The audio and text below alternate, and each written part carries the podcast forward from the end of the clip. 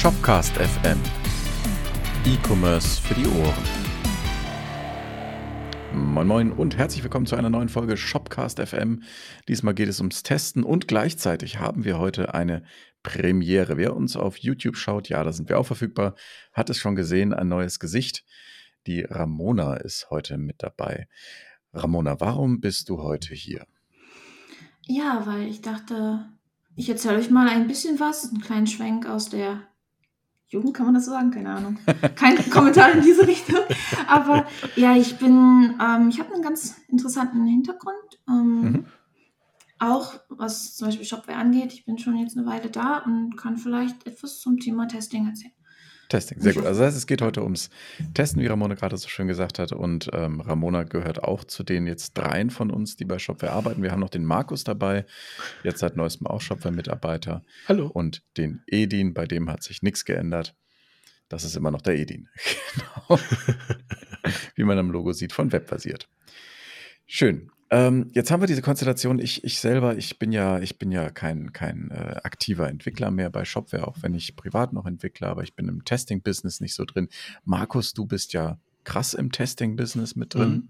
Mhm. Und als die Idee aufkam, wir könnten uns doch mal die Ramona einladen, weil man muss dazu sagen, Ramona ist nicht irgendwer. Nee, es ähm, ist die Ramona. Ganz genau. Also wenn ihr schon mal einen Talk von einer Ramona zum Thema Testing gesehen habt, ob hier oder in den USA, ist es eigentlich egal. Chancen sind sehr groß, dass es unsere Ramona war. Und unsere meine ich jetzt aus Shopware-Sicht. Äh, wir haben dich ja nicht gekauft. Mhm. Ähm, also im Sinne von nur eingeladen. So, Edin hat sich dann ganz viele Fragen überlegt, ähm, weil er ein sehr interessierter Mensch ist. Edin, was hast du denn so überlegt? Ja, warum sind wir auf der Welt, was ist der Sinn des Lebens, Achso, Entschuldigung, sowas, aber das, das wollte ich Sie nicht fragen. Anderes, genau. anderes Papier, zum, zum anderes Thema. Papier. genau, das mache ich später, wenn ich in die Kirche gehe, genau. Ähm, ja, äh, auch meinerseits vielen Dank, dass du dir Zeit genommen hast und dass du gerne, uns gerne. besuchst. Finde ich voll cool. Wir wissen ja alle, wie, dass du schon, schon sehr busy bist. Ähm, ja, ähm, wie fange ich denn an mit meinen Fragen? Ich habe die tatsächlich so eher aus meiner Agenturperspektive versucht so zu stellen und ah, IAL3 hat mir gesagt, sind gar nicht so agenturlastig, das ist schon ein, etwas Nö. Allgemeingültiges. Jo. Daher bin ja, ich zum Beispiel deine erste Frage. Was war die erste Frage, die du dir notiert hast? Genau, ich muss die erstmal lesen. Weil lustigerweise, ich habe ja vorhin gesagt, so ja, ich mache alles zu, äh, damit ah. meine Aufnahme nicht gestört wird. Natürlich habe ich die Liste auch mal mit zugemacht. Und Soll ich dir helfen wieder, oder kriegst du die wieder hin? Doch, doch, die ist da, die Formel. Äh, Dingens, die habe ich jetzt vor mir. Ich muss mal schauen, wo meine tollen Fragen sind. Ah ja, ähm, also, meine Frage war, wenn man eine Shopware Self-Hosted Erweiterung programmiert, weil wir wissen, jetzt heißt alles irgendwie Erweiterung und nicht mehr Plugin oder App und so weiter, ähm, die sowohl Frontend bzw. Admin-Bereich als auch Backend-Bereich ähm, äh, äh, Komponenten hat, da kann zum Beispiel ein Controller drin sein mit Services, die auf Datenbank zugreift und auch vielleicht eine API bereitstellt. Wie könnte aus deiner Sicht dein Testing-Setup so aussehen, damit man das alles so gut abdeckt? Ja, Niklas? Danke. Du hattest tatsächlich noch ein paar andere Sachen aufgeschrieben. ich, ich, wollte eigentlich ganz gerne vorne anfangen, weil Sorry. Ja. die geneigte Zuhörerschaft möchte vielleicht erst sanft ja. in das Thema eingeführt werden. Ja, das war jetzt so schon so ein Klopper. Ey. Ja, ja. ja, da wollen wir vielleicht ein bisschen. Ich dachte schon, okay, ich fange jetzt an mit.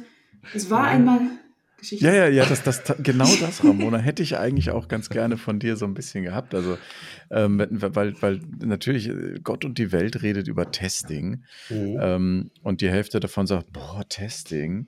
Und die andere Hälfte sagt, was?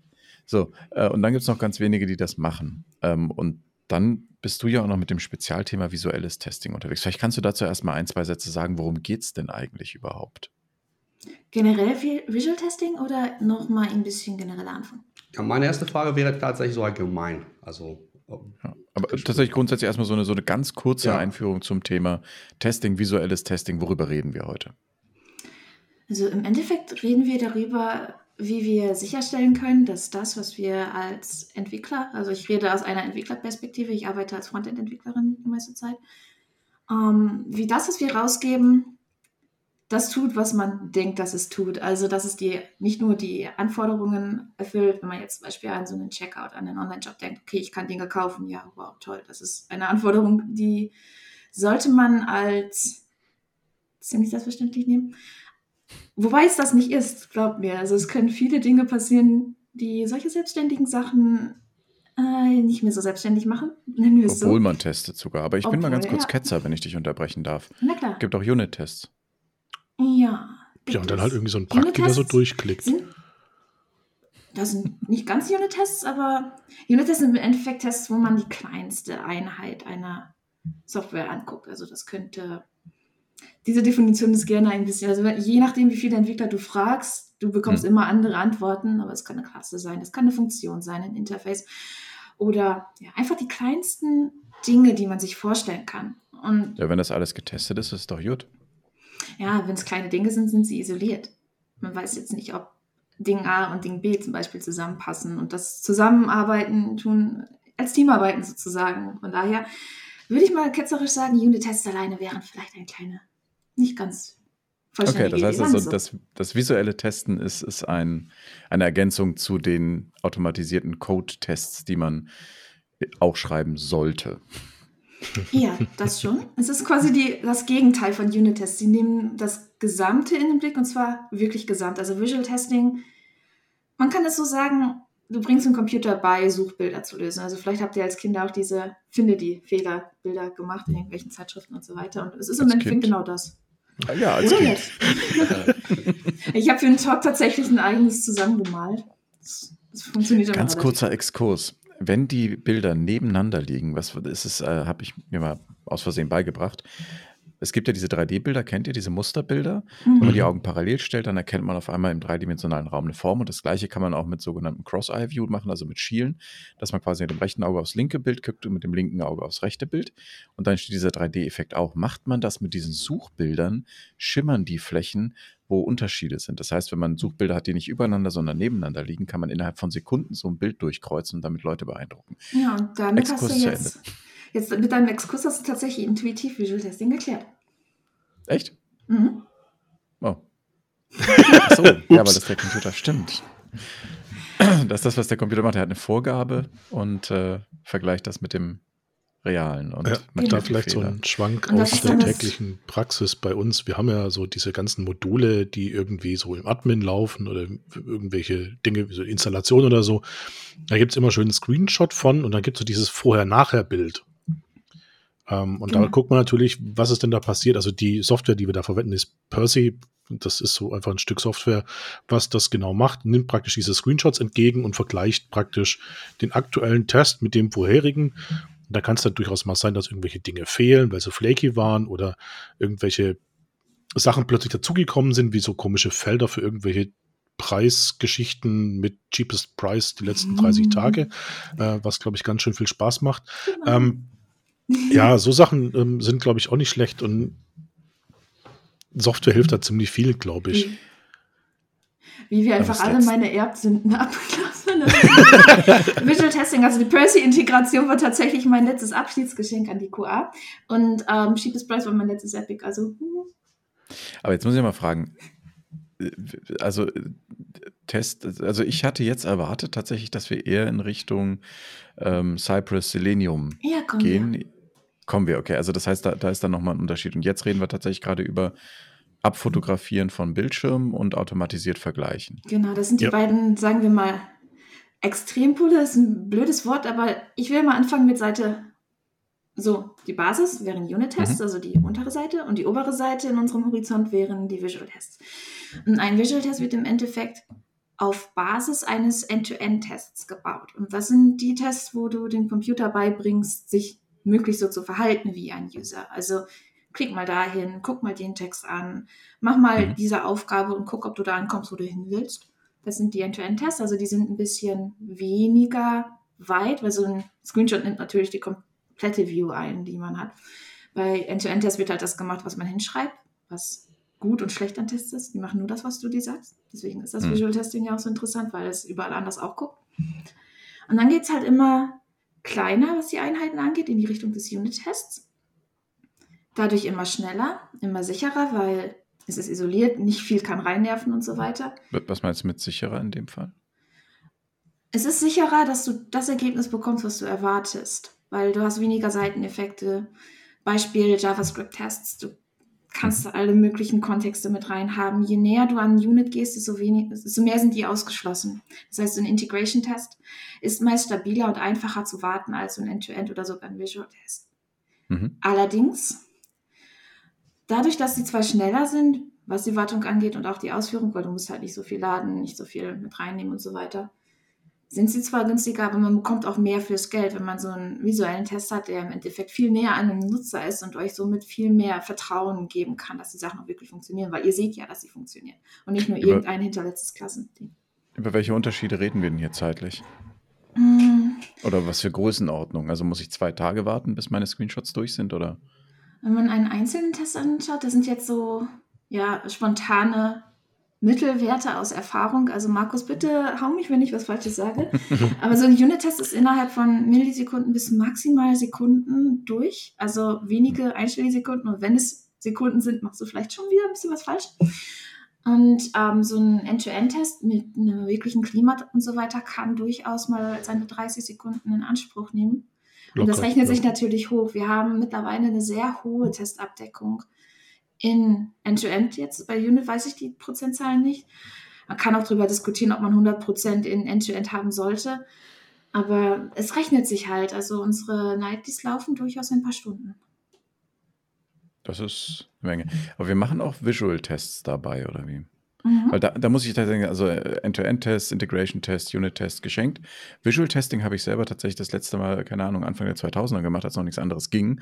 nach dem Motto, ähm, und damals war das halt schon ekelhaft langsam. Da waren aber auch noch die Rechner ein bisschen lahmarschig. Das wusste ich tatsächlich nicht, dass wir das, dass wir das auch noch machen. Ich finde es gut. Ähm, weil es halt genau wie du sagtest, ne, den kompletten Bildschirm abfängt und wenn sich da irgendwas ändert, was es nicht erwartet ist, dann schreit der Rechner ganz fürchterlich. Mhm.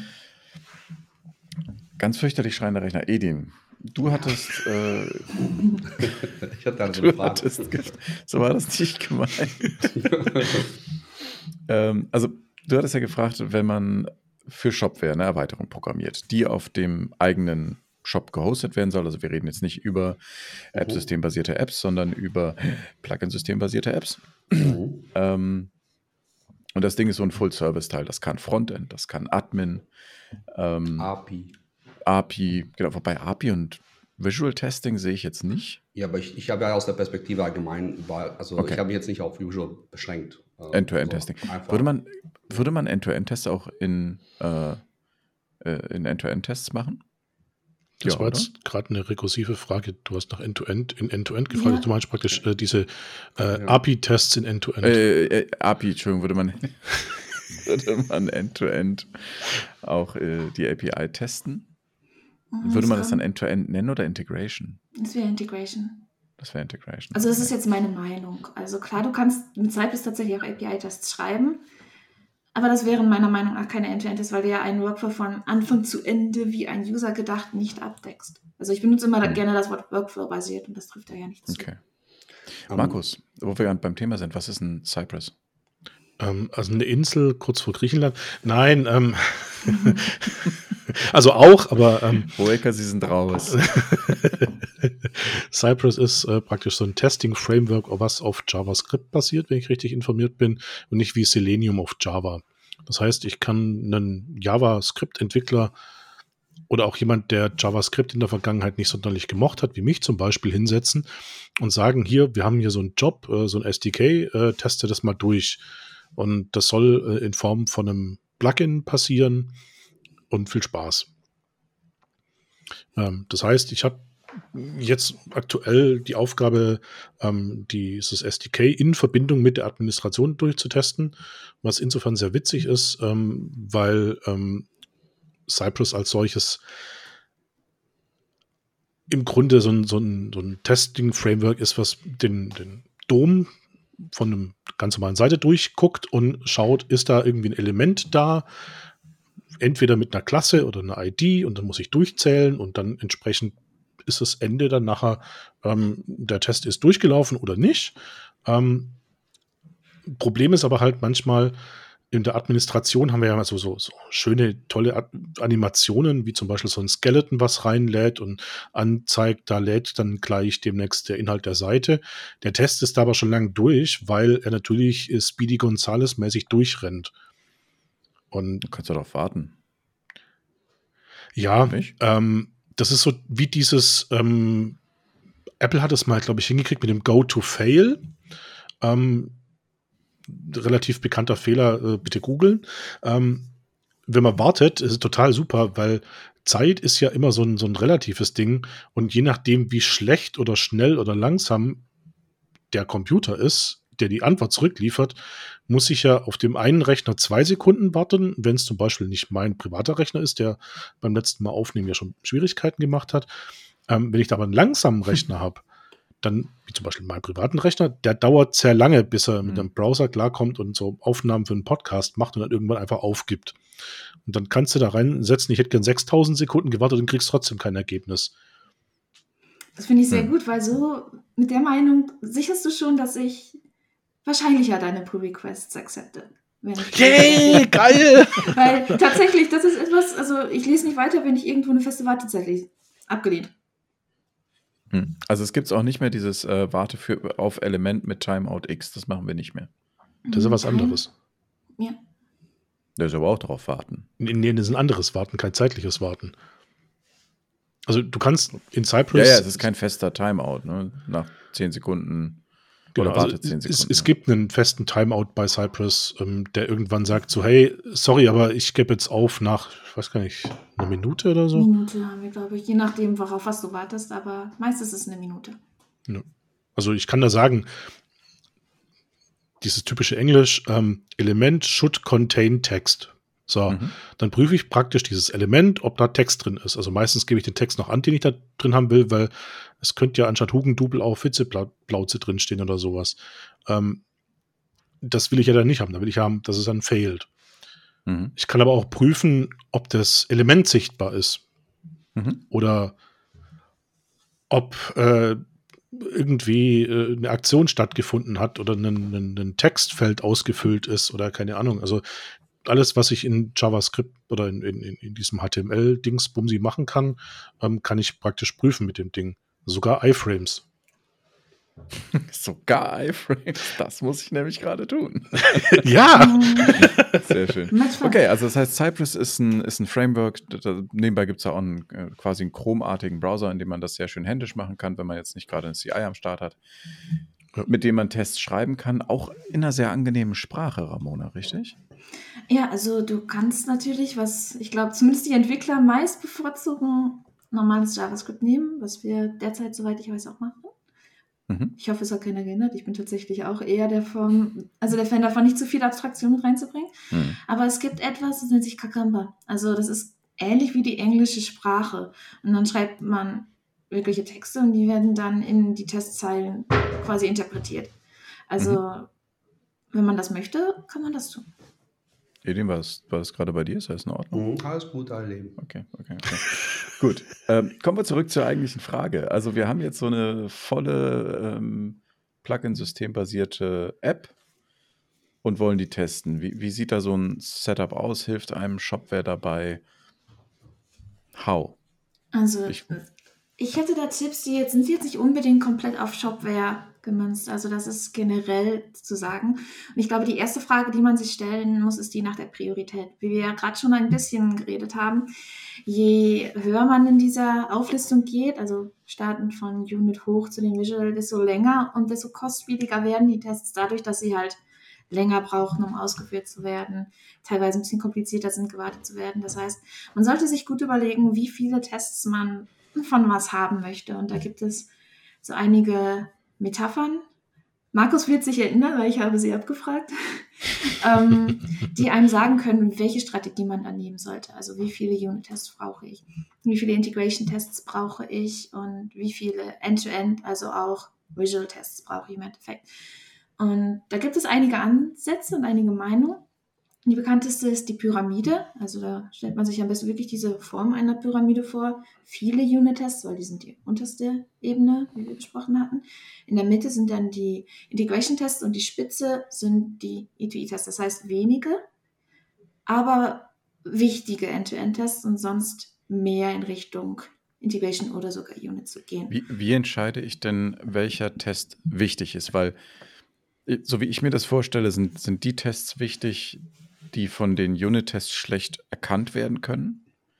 Also wo ich, wo ich Zusammenspiel von verschiedenen Komponenten habe und selbst wenn alle Unit-Tests grün sind, kann es da immer noch knallen. Wie erkenne ich sowas? Also ich stelle mir immer drei Fragen. Ähm, wenn es, sagen wir mal, um einen Workflow geht, wie kann ich ein Produkt in den Warenkorb legen? Ist das ein Workflow, den der User häufig sehen wird? Ist das vielleicht ein Happy Path, der quasi eine Anforderung darstellt, die gemacht werden soll? Ich glaube, das können wir alle mit Ja beantworten. Das heißt, das wäre wahrscheinlich ein Fall, den wir abdecken. Ist das ähm, die hinterletzte Auswahlmöglichkeit, wie du ein kleinstes Element irgendwo hinten im CMS in deiner Shopping Experience konfigurierst? So etwas? Wird das, werden das viele Leute sehen? Hm.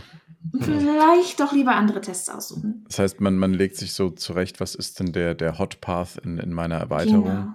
Was wird am meisten Path. verwendet? Genau. Und danach würde ich dann schauen, es gibt ja vielleicht Orte, die doch ein bisschen wichtiger sind, weil dort Schaden auftreten kann. Monetär oder generell in der Funktionsweise eines Shops, wie zum Beispiel der Checkout. Also wie verletzlich ist mein Workflow? Ich glaube, es ist relativ klar, dass der Warenkorb ziemlich verletzlich ist. Wenn da Berechnungen nicht stimmen, haben wir ein Problem. Wenn er nicht durchführbar ist, haben wir ein Problem. Wenn Conversion Rate runtergeht, haben wir ein Problem. Da würde ich vielleicht mehr ins Detail gehen, auch mit teureren Tests. Natürlich hm. auch. Und teurer meint jetzt hier Zeit. Genau. Aber auch Unit-Tests so? nicht zu wenig. Wie ist das so eigentlich mit, also die Unit-Tests, hast du ja gesagt, die laufen sehr schnell, weil die einfach auf der ich sag mal, auf PHP-Ebene laufen. Die können einfach irgendwie dann sehr viele Ausführungen in, in kürzester Zeit machen, während natürlich genau. Frontend schon, also die ganze Interaktion und so weiter sich dann verzögert. Genau. Ähm, wenn du dann etwas Wichtiges testest, wie zum Beispiel Registrierung, mhm. ähm, wo es auch relativ viele Eingabefelder gibt, wo es dann auch sehr viele Konstellationen geben kann, wo aber vielleicht eine bestimmte Unterkonstellation äh, Problem macht und der Rest nicht, ähm, testest du dann halt äh, möglichst viele Konstellationen, hast du einfach immer eine Konstellation, die du quasi dann abtesten würdest. Was du wahrscheinlich bei Unit-Tests sehr gut machen kannst, weil du einfach sehr viele Eingaben durchgehen kannst, während du in der Registrierung vielleicht nur dich für einige wenige aufgrund der Zeit entscheidest.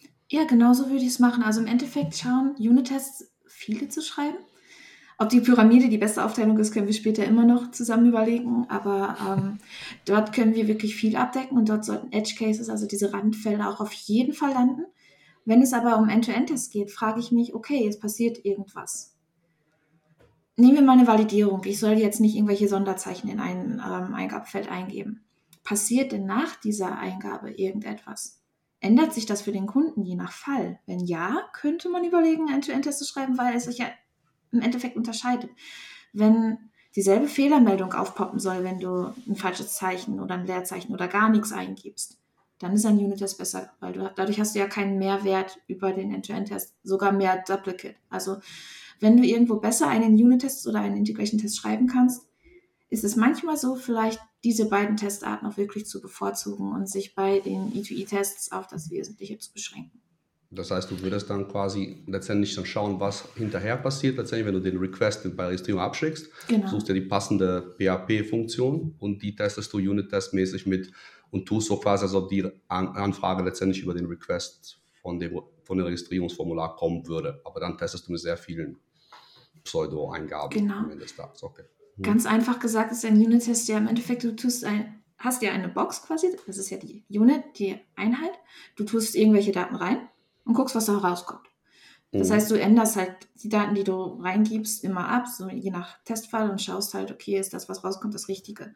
Und das kann man gerade bei solchen Validierungssachen bei vielen Edge Cases sehr, sehr gut machen. Okay. Gerade, also bei Unit-Tests auch nochmal zur Ergänzung vielleicht äh, für die, die sich das nicht vorstellen können da draußen. Ähm, da testest du in der Regel Rückgabewerte von Funktionen ähm, und da wird sehr viel gemockt. Das heißt, wenn diese Funktion eine Datenbankverbindung voraussetzt, dann gibst du dir ein Objekt rein, das sich so verhält wie eine Datenbankverbindung, aber mit statischen Daten und ballerst da halt tatsächlich hardcoded so und so viele Sachen rein. Äh, und guckst eben, dass die richtigen Werte zurückkommen. Das, das ist Unit-Testing. Und bei Integration-Test testest du auch noch auf Code-Ebene, aber da hätte der dann zum Beispiel ähm, eine reale andere Klasse mit drin oder sowas. Also da hast du schon die Applikation mit am Laufen, gibst einen, im Falle von Symphony den echten Container mit rein oder den echten Kontext mit rein oder mhm. sowas. Achso, das heißt, du würdest, du würdest dann quasi, gehst schon den quasi Stacks schon ein bisschen mit. Tatsächlich, wenn du genau. eine Datenbank hast, würdest du auch tatsächlich auch vielleicht in die Datenbank gehen. Und dann wäre es ein Integration-Test. Integration genau. Bei, bei, einem Unit-Test würdest du immer mocken. Das ist mhm. tatsächlich auch ein guter Punkt, weil das ist so ein Fall, den wir bei Shopware tatsächlich haben, aber den auch viele Leute haben. Unit und Integration auseinander zu dividieren ist unheimlich schwer, weil man manchmal auch mehr Kontext braucht. Manchmal brauchst du die Datenbank. Oder wenn man im Frontend-Bereich schaut, eine Komponente, ist das eine Unit oder sind da nicht eigentlich noch viel, viel mehr Sachen drin? Mhm. Und deswegen bin ich auch durchaus der Meinung, dass diese Testing-Pyramide, die wir gerade ein bisschen angeschnitten haben, vielleicht nicht mehr unbedingt zeitgemäß ist. Gerade auch, weil viele Leute Unit-Test anders definieren. Und ja, ja es, es gibt bestimmt jetzt auch Leute, ich äh, sage das einfach nochmal, die sagen würden, ja, wenn du deinen Code nicht Unit testen kannst, ist dein Code scheiße designt. Oh, dann habe ich ähm, scheiße Code produziert. Aber da möchte ich gleich den Kontrapunkt zu ansetzen. Da würden wiederum andere Leute sagen, wenn du deinen Code so schreibst, dass er 100% Unit-testbar ist, schreibst du schlechten Code, weil ähm, er dann fürs Testen geschrieben wurde und nicht um sauber und performant zu laufen. Exakt. Und das Wichtigste an Tests ist nicht unbedingt, wie schnell oder wie gut oder wie dogmatisch sie sind, sondern ob man sie auf den ersten Blick versteht. Ja, das, das ist sehr wichtig, kann ich aus eigener Erfahrung sagen. Aber sag mal dann den Leuten, die sagen, man soll zuerst die Tests schreiben und dann die Funktionalität, weil dann wäre es ja quasi hundertprozentig abgedeckt, oder? oder? Test-Driven Development sprichst du da an. Ja, genau. mhm. Finde ich tatsächlich, wenn es geht, sehr, sehr schön, wenn man es anwenden kann. Manchmal ist es nicht möglich, je nachdem, welches Feature man baut, gerade im Frontend. Aber ähm, zumindest wenn es darum geht, einen Fehler zu korrigieren, der im schlimmsten Fall als Regression wirklich häufig aufgekommen, gehe ich tatsächlich auch so vor. Also gerade wenn ich vielleicht auch nicht unbedingt sicher bin, wie ich es nachstellen kann, schreibe ich erst den Test und dann wird es einfacher. Und dazu gesagt auch, Test-Driven Development heißt nicht Unit Test-Driven Development. Mhm. Und spätestens in Visual Testing kannst du alles testen. Mhm. Ja, macht auch sehr viel Spaß. War das ironisch? Nein, das war ernst gemeint. Okay. Das ist ja auch sein Job. ja.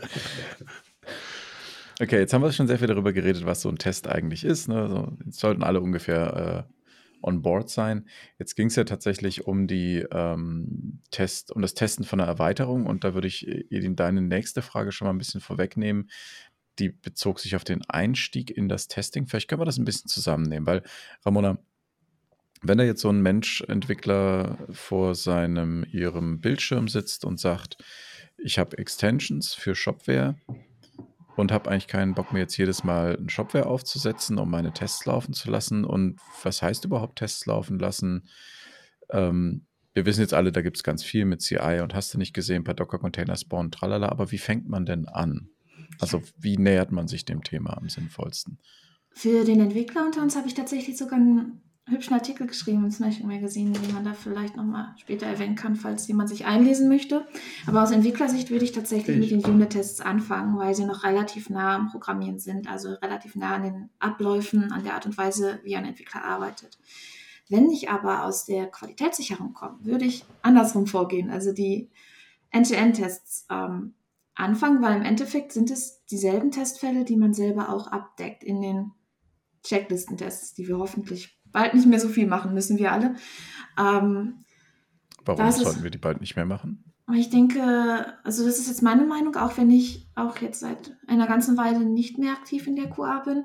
Ich finde, wir sollten die seltenen und die wertvollen Ressourcen, die wir als QA haben, lieber an die Fälle setzen, wo man wirklich einen Menschen mit Erfahrung, mit Kreativität und mit so, Wissen braucht. Du meinst, die Checklisten sollen schon noch da sein, aber die werden automatisiert. Genau.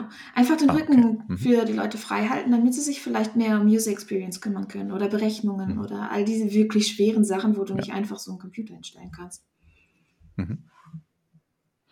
Okay, und jetzt habe ich also meinen, also das heißt, ich würde mit so einer Extension, kann, kann ich da irgendwo ein paar JavaScript-Dateien in meinen Plugin-Ordner schmeißen und YOLO oder wie läuft das? Wenn wir jetzt über Unit-Tests reden, das ist ja schon integriert in Shopware, da gibt es auch eine gute Doku zu. Ähm, wie ist das mit, mit Visual und End-to-End-Testing? Also End-to-End-Testing, da haben wir auch ein NPM-Package, was man verwenden kann, was einige Ressourcen zur Verfügung stellt, die man sich teilen kann. Also zum Beispiel Commands, also so Schritte, die häufig in Shopware vorkommen, kann man damit benutzen. Aber es ist natürlich sehr auf unsere Standard-Software gemünzt. Das heißt, wenn man ein eigenes Plugin schreibt, hat man ja zwangsläufig auch eigene Anpassungen. Und da muss man dann natürlich auch selber Hand anlegen, weil das zu verallgemeinern ist, glaube ich, nicht zielführend. Als ich, als ich mir mal die Frage so ein bisschen auch selbst da überlegt habe, habe ich natürlich auch so ein bisschen auf meine andere Perspektive. Vielleicht kann man kurz ein bisschen ausholen, eine Sekunde. Ähm, und zwar, ähm, natürlich, wenn ihr drei redet, redet ihr aus der, so ein bisschen aus der eurer Arbeitgeberperspektive. Ne? Also ihr habt ja quasi dedizierte Personen, die sich dann auch nur ums Testen kümmern und äh, die sind auch dafür da geholt, werden dafür bezahlt und na, das ist ja natürlich irgendwie, kann man sich austoben, ausleben, in die Tiefe gehen und, und natürlich langfristig profitiert man unheimlich davon als Unternehmen. So, jetzt hat man wir als auf der anderen Seite als Agentur, ist man halt dem Kunden gegenüber verpflichtet, möglichst viel für möglichst wenig Geld und Zeit irgendwie umzusetzen. Ne? Und ähm, dann erstmal grundsätzlich überhaupt zu sagen, hey, äh, wir schreiben eine Erweiterung, ein Plugin ähm, und äh, sinnvollerweise halt äh, wäre es natürlich gut, wenn man es auch mit, den, mit den Tests belegen könnte, um einfach langfristig auch dann, wenn Updates und solche Sachen kommen, dass man dann nicht immer wieder äh, das von vorne manuell testen müsste.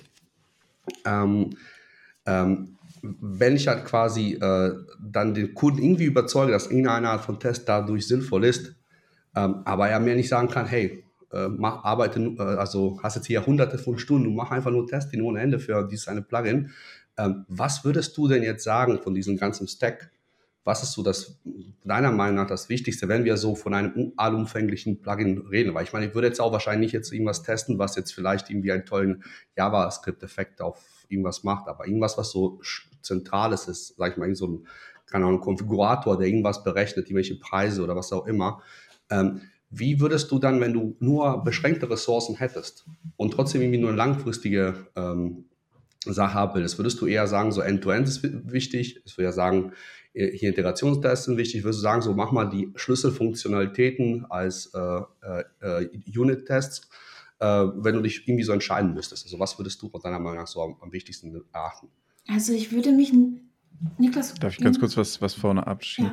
Ja. Ähm, die Frage ist erstmal, äh, gut und richtig, das äh, lasse ich auch gleich beantworten, aber vorher würde ich noch sagen, Edin, aus der Agentursicht sind Tests nichts, was du dem Kunden verkaufen musst, sondern das sind, ist eine Versicherung für dich.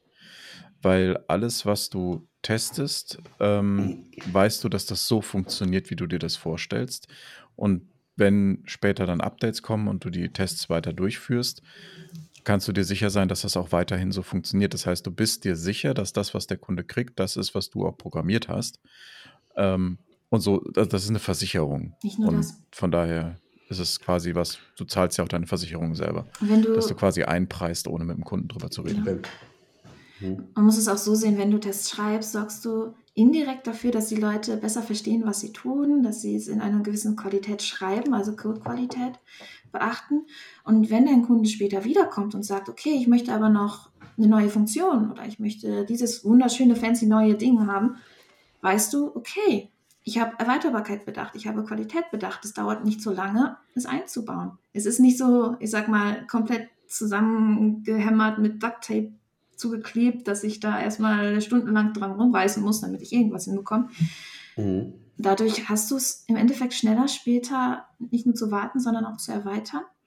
Und die Menschen müssen nicht mehr so genau hinschauen und können sich auf wichtigere Dinge konzentrieren, was im Endeffekt auf lange Sicht günstiger ist, denn du musst nicht immer wieder an dieselben Fehler zurück. Hast Zeit für neue Features.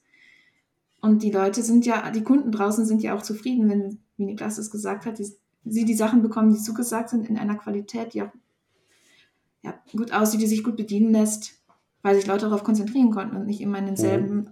Schleifen festhängen. Ja, klar. Ich glaube, ähm, das Problem, was ja. Edin damit aber äh, ansprechen will, ist, es zahlt kein Kunde.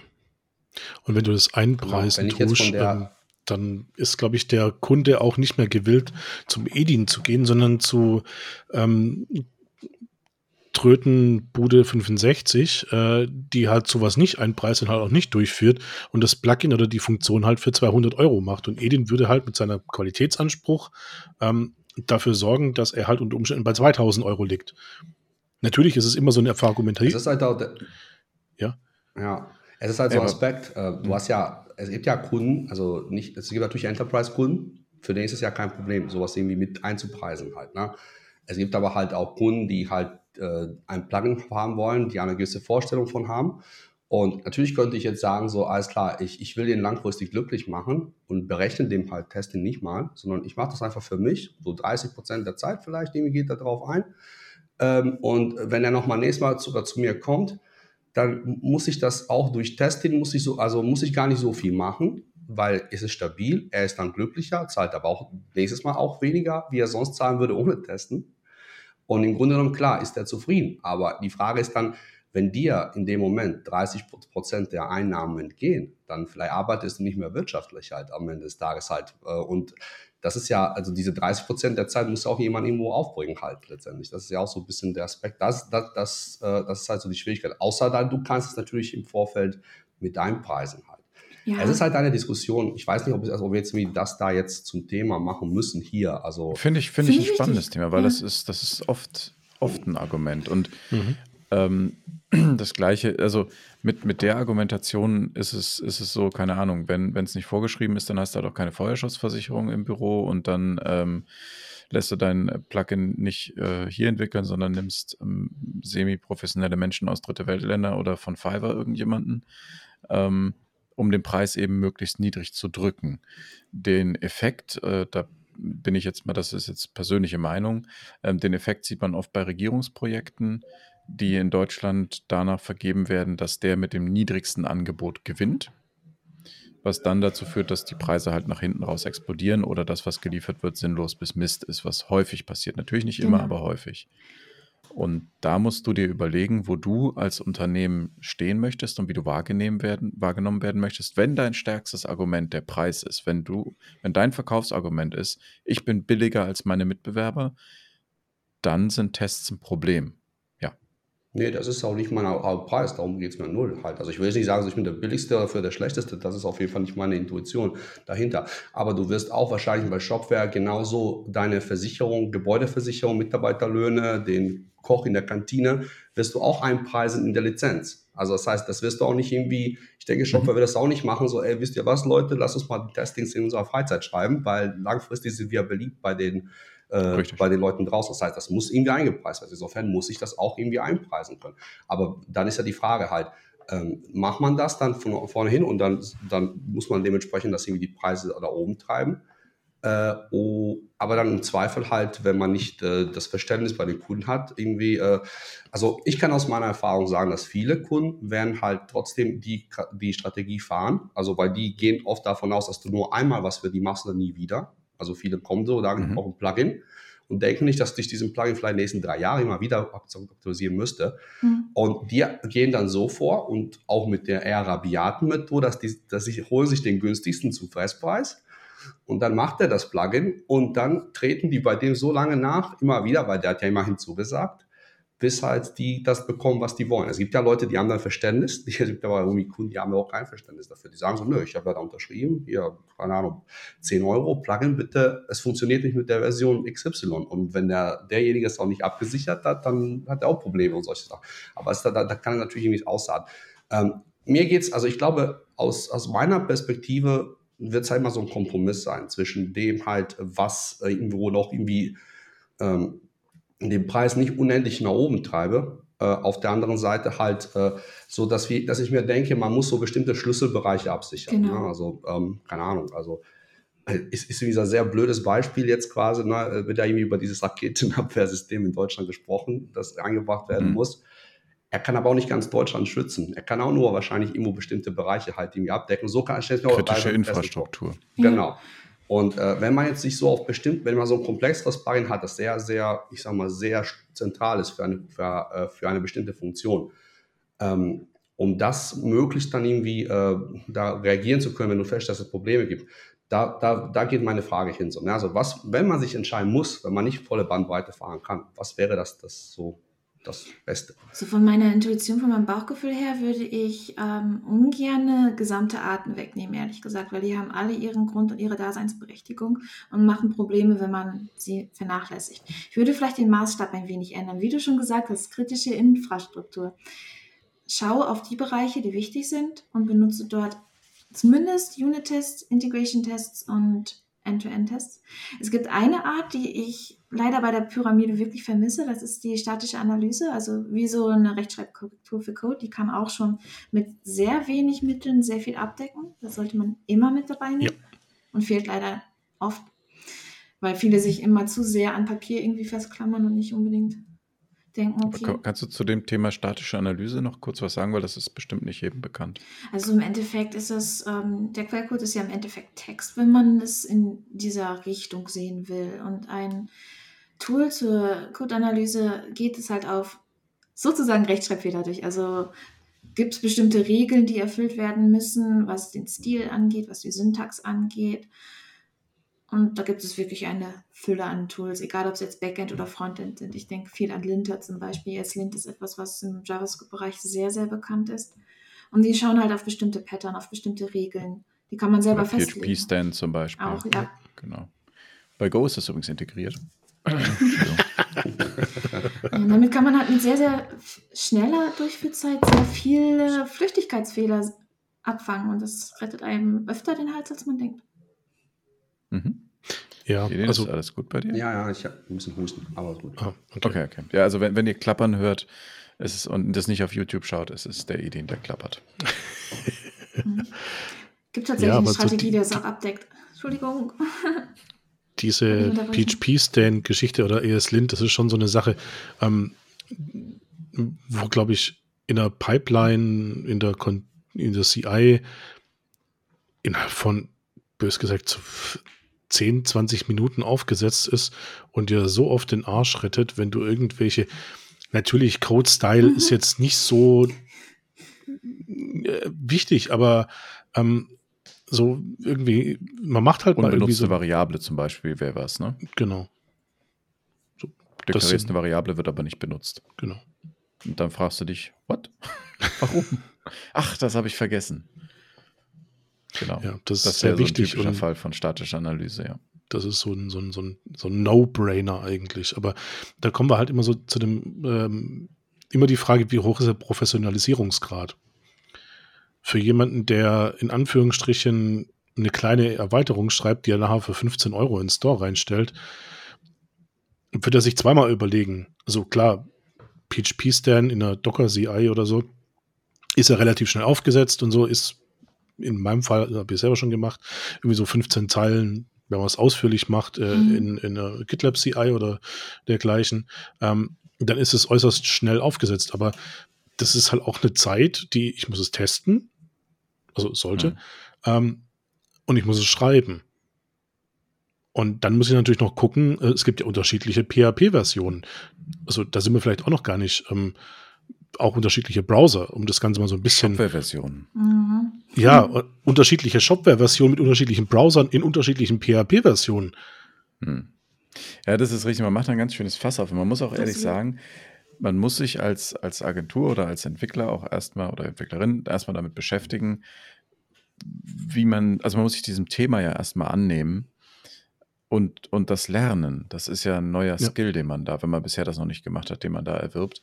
Und äh, da würde ich aber trotzdem verwerben, dass sich das am Ende des Tages lohnt. Genauso wie man auch als Entwickler heutzutage eben wirklich gucken sollte, dass man äh, mit Git und einer CI arbeitet und eben nicht per FTP Daten von links nach rechts schiebt, was immer noch kommen ist. Und auch nochmal an der Stelle, ähm, bei Shopware werden ja Erweiterungen, die im Store eingereicht werden, tatsächlich händisch durchgeguckt. Und da gibt es vieles, wo wir sagen, ja, der Code funktioniert, aber meine Fresse sieht das scheiße aus, die werden Spaß beim Aktualisieren haben.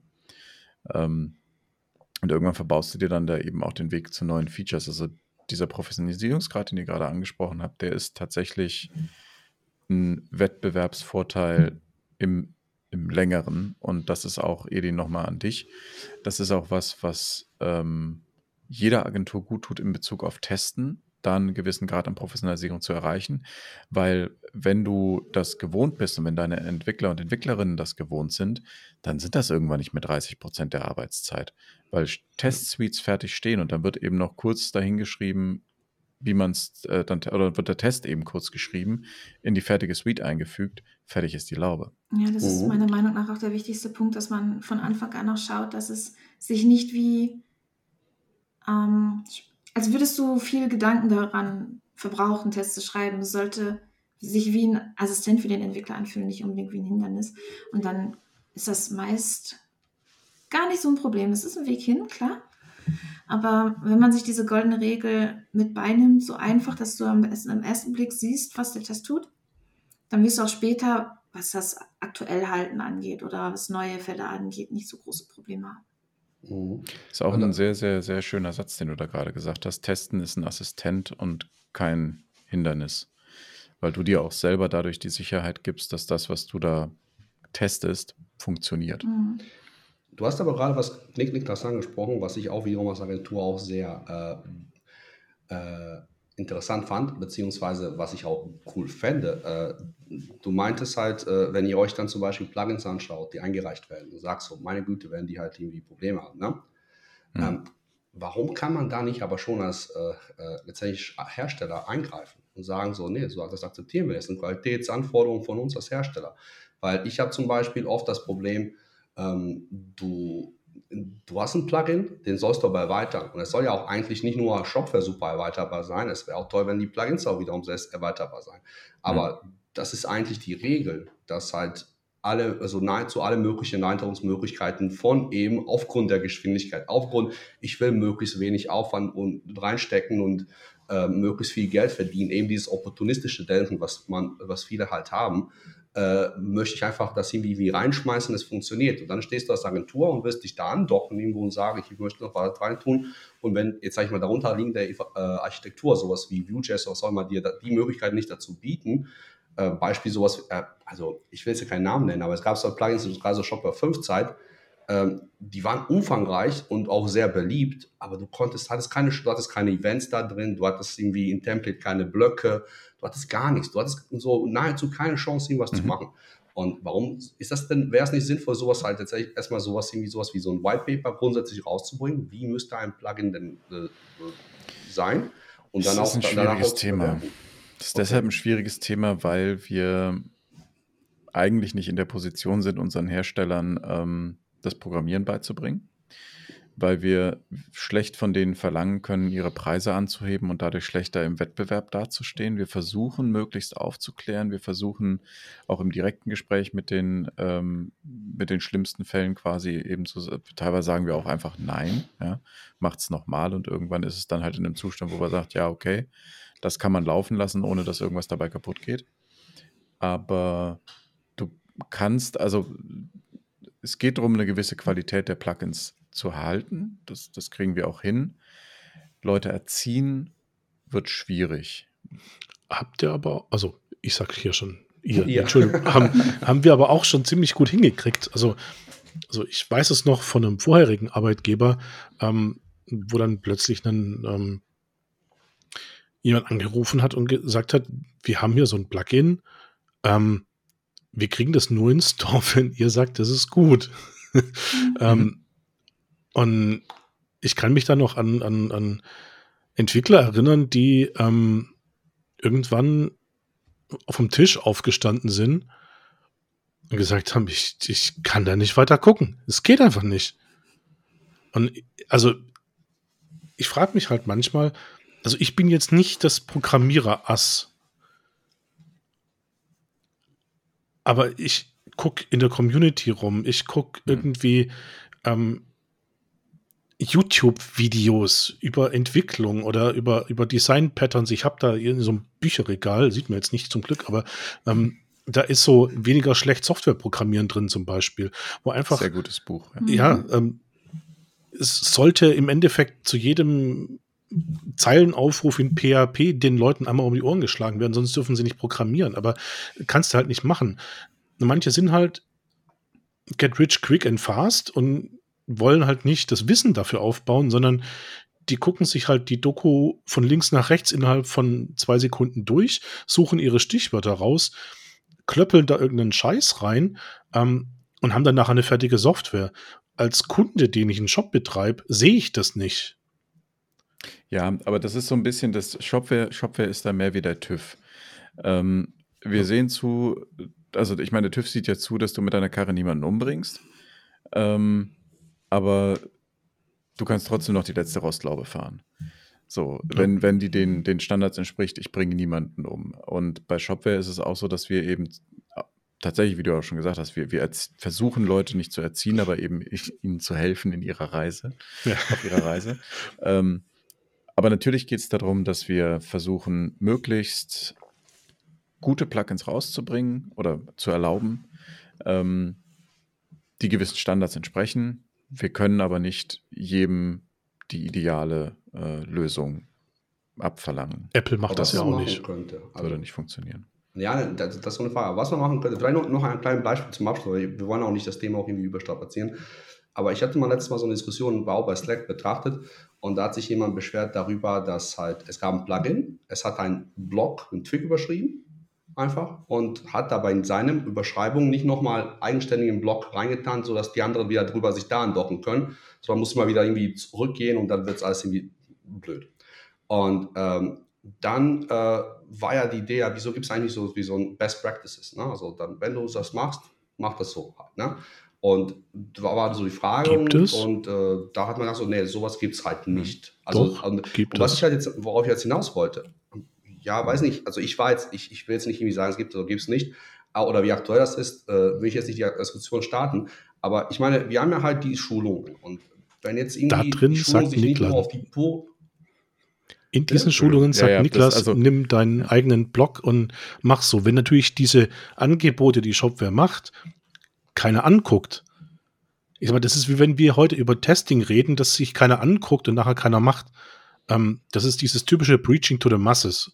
Oder ja, aber du kannst ja auch nicht sagen, so, es gibt eine Schulung und es wird einmal in einer Schulung vielleicht mal erwähnt, in der nächsten wiederum nicht, weil das ist ja Schulung ist ja auch immer so was Lebendiges. Mal sagt der eine Schu Schulen die das und das andere das. Also äh, aus ja, meiner gut, Sicht. Die Videos sind schon lange online, aber okay. das, ist, das, ist, das ist trotzdem richtig, was Markus sagt. Wenn du, das, das meinte ich vorhin auch, wir können die Leute nicht erziehen. Wenn du, ähm, die, die, diese Problematiken sind wahnsinnig vielfältig. Du kannst so viel falsch machen oh ja. beim Erstellen von Plugins das können wir nicht alles abdenken. Mhm. Dafür brauchst du professionelle Entwickler, die Symphony können, die Shopware fucking verstanden haben. Und es gibt einfach sehr viele, die, bei denen das nicht so ist. Die können irgendwie nebulös programmieren und YOLON mal rein. Das ist halt etwas, das wir nicht abfangen können. Ja. Zumindest nicht in seiner Gänze. Wir versuchen das aber es geht nicht. Wir bieten an den Leuten, dass sie sich Wissen aneignen. Wir haben eine Dokumentation, in der vieles drinsteht, auch nicht alles, weil wir auch nur Menschen sind. Ähm, es gibt eine sehr ausführliche Symphony-Doku, es gibt eine Doku zu Testing. Wenn ihr in den Shopware-Dokumentationen nach End-to-End-Testing in den DevDocs sucht, findet ihr ein Video von Ramona, findet ihr den Artikel zum Smashing-Magazin von Ramona, da gibt es eine Anleitung dazu, wie ihr End-to-End-Testing macht. Das muss man aber wollen. Und wir können das nicht zu den Leuten nach Hause tragen. Vollkommen klar, genau bei dir. Genau, das war jetzt ein sehr emotionaler Einwurf von mir. Ja, aber ich verstehe das sehr, sehr gut. Gerade wenn man Leute versucht, Dinge beizubringen. Ich mache das ja tatsächlich, bin da irgendwie reingestolpert. Und es ist manchmal ein wenig anstrengend. Aber es macht Spaß. Ja, ist es. Das äh, war ein sehr schöner Satz. Wenn euch das nicht stört, würde ich das ganz gerne als Schlusswort verstehen, weil wir tatsächlich auch fast schon eine Stunde dabei sind. Upsi. Ich hatte ja, ich hätte noch vielleicht eine kurze letzte Frage, mhm. auch, vielleicht die auch ganz kurz. Ähm, wir, Shopware geht ja äh, irgendwie Richtung Cloud und so. Ähm, wie schaut es da aus so mit Testen? Allgemein, jetzt ohne jetzt, dass man wieder ganz in die Tiefe gehen muss. Also welche Optionen habe ich denn da als jemand, der äh, Apps schreibt vielleicht. Oder Erweiterungen der Cloud. Also, du meinst App-System-basierte Apps. Genau, App-System-basierte Apps. Da muss mir Markus gleich ein bisschen helfen, weil da kenne ich tatsächlich nur die Entwicklersicht und sie ist gar nicht so verschieden von der On-Prem. Man hat halt seine Tests, die man schreibt, die werden dann entweder lokal ausgeführt oder in der CI, also als Teil des Deployments. Von daher ist da gar nicht von der Automatisierung her so ein großer Unterschied. Man sollte vielleicht schauen, dass die Cloud-eigenen Sachen abgedeckt werden in einer Cloud-Umgebung Aber alleine das Erstellen und das Warten der Tests hat jetzt keinen großen Unterschied. Aber ich kann mir gut vorstellen, dass es in der QA im manuellen Bereich durchaus Unterschiede gibt. Ja. Okay. Also, man muss natürlich auch mal ganz klar sagen, ähm, da ist ähm, diese Apps, die sind ja schon irgendwie so ein bisschen hucken sich an gewissen Funktionen ran und die eigentliche Funktion passiert ja dann nachher auf den von dir bereitgestellten Servern, die dann die Intelligenz machen. Das heißt, da bist du natürlich bei deinen Unit-Tests und bei deinen Integration-Tests. Das Visual-Testing ist äh, natürlich, muss ich ganz ehrlich gestehen, schon natürlich ein bisschen schwieriger, weil es jetzt keine Testinstanz äh, für die Cloud für Kunden gibt. Oder ich ja, bin da nicht richtig informiert. Sowas wie die App-Scripts. Also App-Scripts zum Beispiel, die, die laufen ja auch in der Cloud, so gesehen. Im Prinzip kannst du dich dem auf zwei Arten nähern. Deine Unit-Tests schreibst du natürlich für die Applikation, die dein äh, Gehirn des, der App-systembasierten App darstellt, also dein Backend. Ähm, und zusätzlich dazu testest du eine ähm, Installation von Shop-App, weil App-systembasierte Apps ja sowohl in der Cloud laufen genau. als auch on-prem. Das heißt, du hättest einen On-prem-Test-Shop für deine App-systembasierte App. Mhm. Okay. Also man kann sich schon darauf verlassen, dass wenn es bei mir auf meiner Lokalinstallation laufen tut, wird es auch in der Cloud laufen, so gesehen. Okay. Genau, das, das ist vielleicht nochmal ein wichtig, ganz kurz eine wichtige Information. Ich wiederhole das gerne nochmal, weil ich das sehr oft wiederhole. Die Version, die man sich als Community Edition runterlädt, ist die gleiche wie die Professional und die Enterprise Edition und das, was man in der Cloud bekommt, nur jeweils mit anderen Erweiterungen. Mhm. Ja. Ich habe keine Fragen mehr, ja. Sehr schön. Ramona, möchtest du noch äh, deiner Zuhörerschaft etwas mitteilen oder bist du soweit fein? Wie du es schon so schön zusammengefasst hast, sieh deine Tests als Assistent und nicht als Hindernis, was dich fassen soll. Also ich bin viel zu sehr an Englisch. Du zusammengefasst, ja, du hast es nachher nochmal besser zusammengefasst als ich. Von daher, das ist beides richtig. Also versucht es nicht als anstrengend zu sehen, weil es rettet euch im Endeffekt später den Hals. Sehr schön. Gut, dann bedanke ich mich ganz äh, dolle, dass du da warst. Ich und ich hoffe, dass wir uns irgendwann nochmal versammeln gerne. in dieser Konstellation. Wenn ihr da draußen irgendwelche Fragen habt, äh, könnt ihr uns gerne eine E-Mail schreiben, äh, zum Beispiel info at shopcast.fm. Ihr könnt uns antweeten. Ähm, wenn ihr Fragen an Ramona habt, leiten wir die gerne weiter. Ansonsten findet man äh, uns auch alle im Shopware-Chat unter slack.shopware.com. Genau. Oder in die Kommentare unter dem äh, Podcast auf shopcast.fm oder in, äh, auf YouTube. Auch da findet ihr uns, wenn ihr nach Shopcast.fm sucht. Wir bedanken uns fürs Zuhören und sagen bis zum nächsten Mal. Herzlichen Dank. Dankeschön. Ciao.